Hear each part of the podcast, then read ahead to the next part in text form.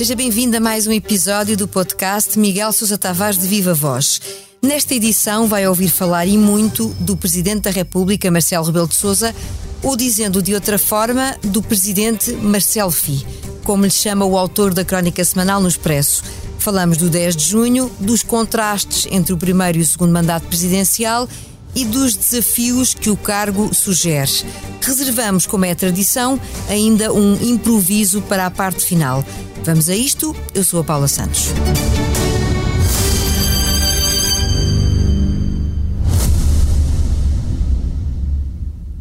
O Expresso faz 50 anos. Celebre connosco e torne-se assinante em expresso.pt. Ora viva, Miguel. Viva Paula. Vamos a isto. Comecemos então pelas cerimónias oficiais do dia 10 de junho e pelo discurso do Presidente da República. Para começar, o Miguel entende que já é tempo de abandonar o tradicional registro saudosista das conquistas do passado. Para si, o discurso de Marcelo este ano não trouxe nada de novo. Não, eu acho que o 10 de junho é sempre uma ocasião para puxar pela costela patrioteira do, dos presidentes e do país. O próprio Marcelo disse que era uma data para fazer discursos históricos. E os discursos históricos assentam sempre no grande passado de Portugal e as descobertas, etc. Ora bem, eu, eu sou dos que não renega esse passado. Acho que a epopeia das descobertas portuguesas apesar das suas consequências negativas que teve, foi notável no seu tempo, do ponto de vista científico, etc. Mas, francamente, acho que já, já, já demos suficientemente para o peditório e até parece que nunca mais fomos ninguém a partir daí, que nunca mais poderemos ser ninguém. Uh, parece aqueles aristocratas arruinados que estão sempre a falar de como a família era rica, tinha castelos fantásticos e palácios extraordinários. E eu acho que é tempo de virarmos a página e esse era o discurso do Estado Novo, e francamente, ao, ao, fim de quase meio século de democracia, já basta, já cansa. É a altura de falarmos do presente e do futuro e de, em vez de estarmos sempre a pôr eh, medalhas eh, autocolocadas no nosso peito patriótico, deveríamos olhar para nós tal como somos e não dizer aquelas frases, de, como disse Marcelo no 10 de junho, de que somos 10 milhões, mas valemos por muitos mais. Eh, devíamos olhar para nós com, com as qualidades e os defeitos que temos e pensar porque é que um país que é tão pequeno e que tem tantas coisas a seu favor, como uma unidade territorial, uma unidade uh, social, não tem problemas étnicos, não tem problemas religiosos, uh, não é um país, não é um país rico, mas também não é um país pobre. Já recebeu 160 mil milhões da União Europeia desde que entramos. Uh, está colocado ao lado na geografia dos países ricos. Eh, porque é que este país não consegue andar para a frente, porque é que está sempre a ser ultrapassado pelos outros. E, portanto, não, não podemos ser só um povo que vale muito mais do que, do que aquilo que somos. Temos fatalmente ter coisas que nos estão a emperrar. E essas coisas não são sempre uh, o mal dos políticos e dos poderosos. Não somos um país cheio de virtudes, um povo cheio de virtudes que é sempre governado por uma seita de bandidos. E nesse virar de página, se calhar teria feito mais sentido um discurso que pudesse de alguma forma responder, por exemplo, ao descontentamento, à insatisfação manifestada pelos portugueses na última sondagem do Expresso e da SIC? Paula, justamente, eu acho que o Marcelo olhou para a sondagem. Ele olhou para a sondagem e como é doentio da popularidade, ele quis ir ao encontro daquilo que a sondagem revelava. Os portugueses estavam insatisfeitos e então vai daí ele começa a falar dos ramos podres eh, que é preciso cortar da árvore da pátria, etc. E, e eu acho que, vamos lá ver. Passou ao lado, se calhar, daquilo que devia ser o foco. Paula, alguma vez ouviu um português satisfeito? Eu nunca ouvi. É, é um perfil, de facto, dos portugueses, tem razão. É, é um perfil. Quer dizer, eu quando sou abordado na rua, uh, a segunda pergunta, ou a primeira que me faz é sempre assim: então e o que diz desta porcaria?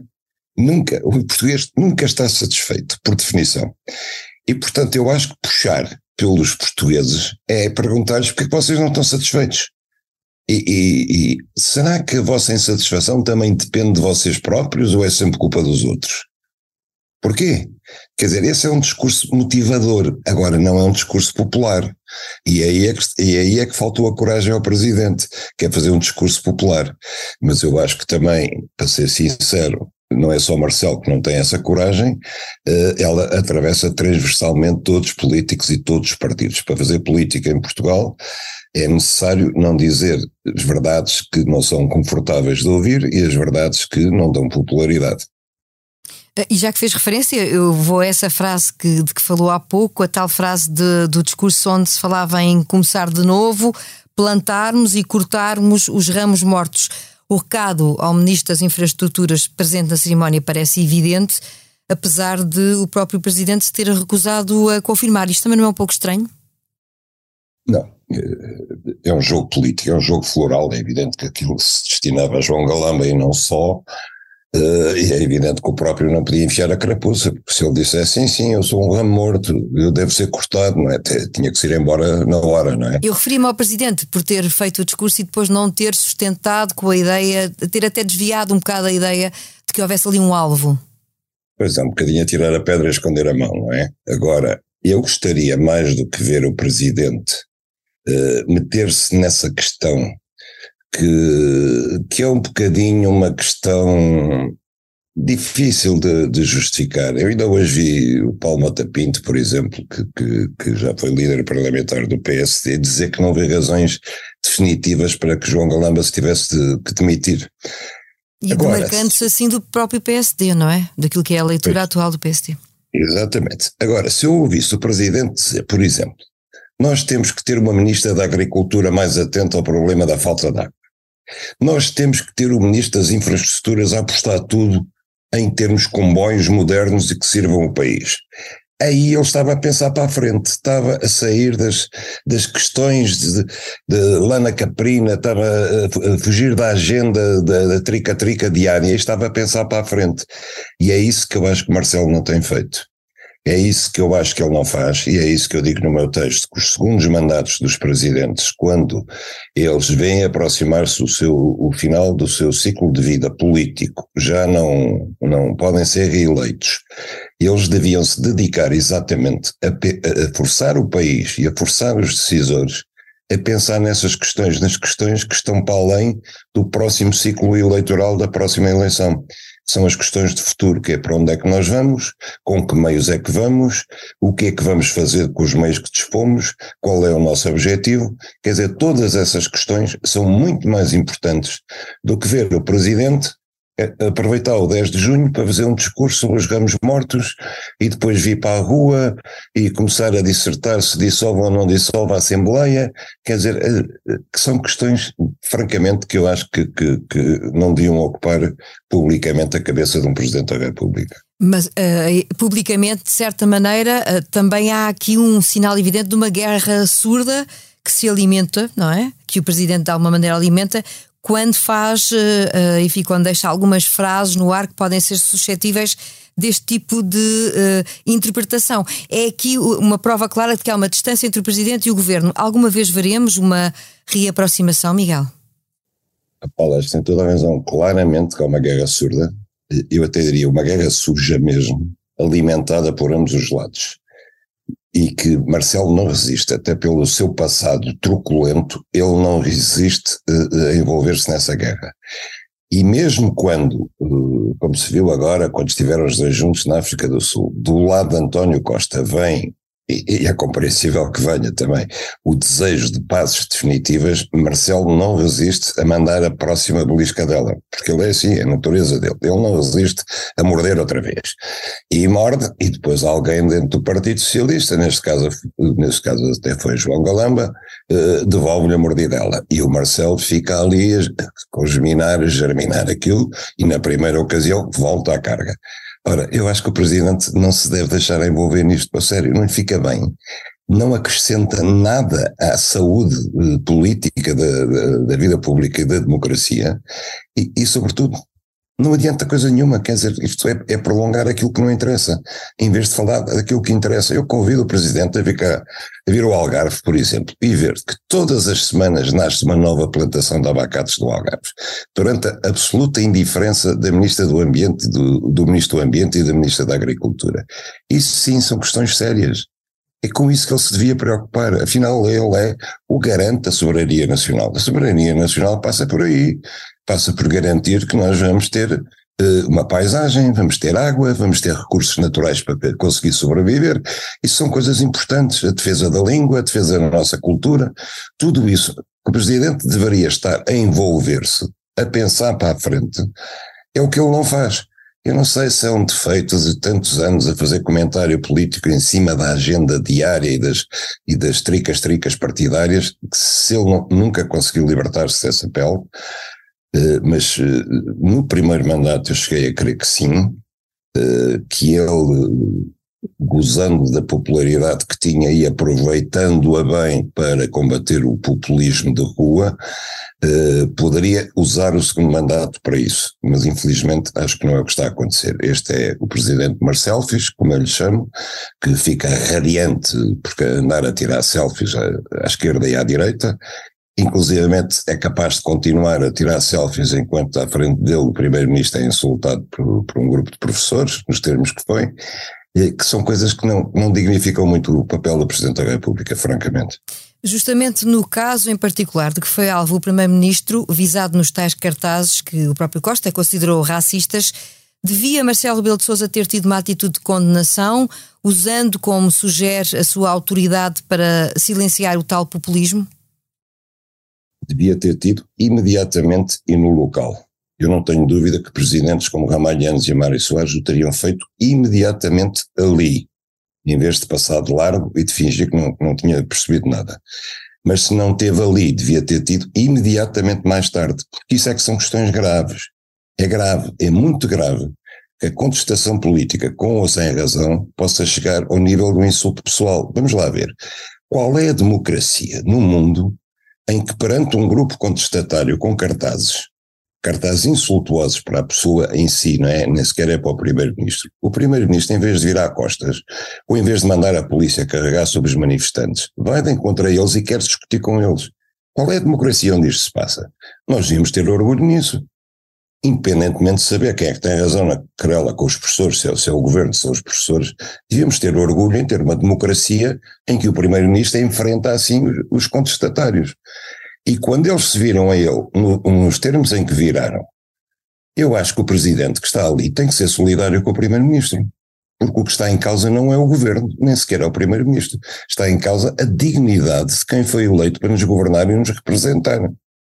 E acha que faltou essa solidariedade por parte de Marcelo Rebelo de Sousa? Faltou essa solidariedade e faltou essa sensibilidade para aquilo que é determinante porque quando se fala, quando Marcelo fala na degradação das instituições a propósito dos acontecimentos no gabinete do ministro Galamba, isto, isto, a meu ver, isto é mais grave. O que se passou em, em, eh, na régua foi mais grave.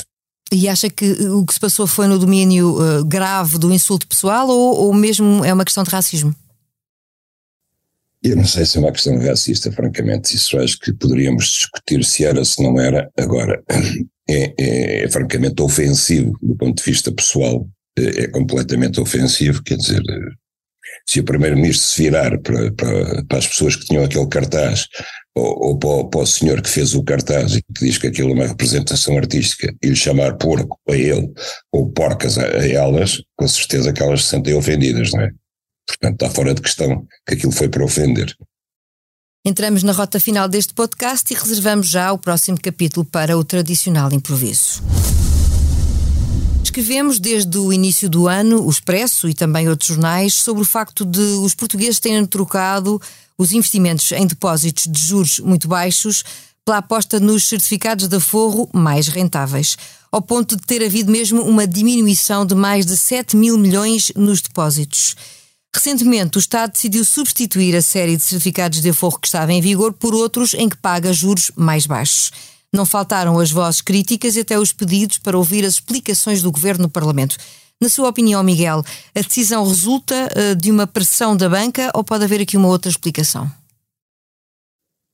Bom, uh, não há dúvida que pelo menos houve uma coincidência infeliz, é que foi depois das declarações de João Moreira Gato, uh, do Monte Pio, a dizer que o Estado devia deixar de remunerar os certificados da FOB a 3,5%, que logo a seguir aconteceu isso mesmo. Portanto, no mínimo, trata-se de uma. Uh, de, um, de, um, ato que não levou em conta a conjuntura, quer dizer, de um ato desastrado do ponto de vista de comunicação. Agora, custa muito acreditar que tenha sido consertado com a banca. Uh, mas vamos a ver, a questão é esta: o Estado, os certificados da folga 3,5%, estava a ser o, o, o, empréstimo mais caro que o Estado português estava a pagar. Era o mais caro, era a dívida mais cara do Estado português estava a ser com os certificados da folga. O Estado conseguia-se financiar lá fora mais barato do que os 3,5%, consegue-se financiar a 2,5%. E foi essa emissão agora uh, F dos certificados da folga, foi exatamente para os 2,5%. Portanto, por um lado, o Estado estava a remunerar as pessoas que tinham certificados da fogo mais alto, por outro lado, estava a onerar os contribuintes porque estava a pagar mais pela sua dívida externa. E, portanto, eu compreendo do ponto de vista financeiro a decisão do Estado. Qualquer um de nós, se puder pagar menos pelo empréstimo contraído, vai pagar menos, não vai pagar mais. E o Estado não é diferente. E uma vez que tem que gerir o dinheiro público, nós temos, temos que exigir que ele se endivide pela taxa mais baixa e não pela taxa mais alta, independentemente dos credores serem estrangeiros ou serem portugueses afogadores.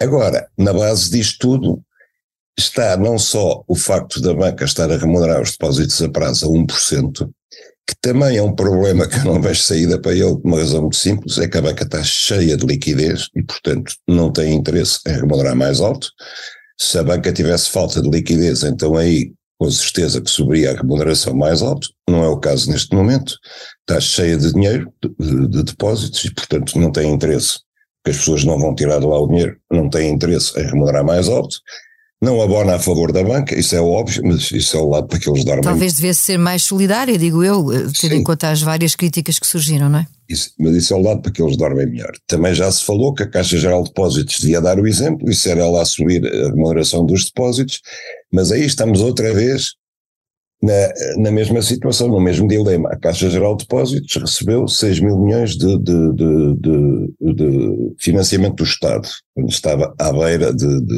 de abrir falência. E vai devolver a verba na totalidade, não é? o que parece.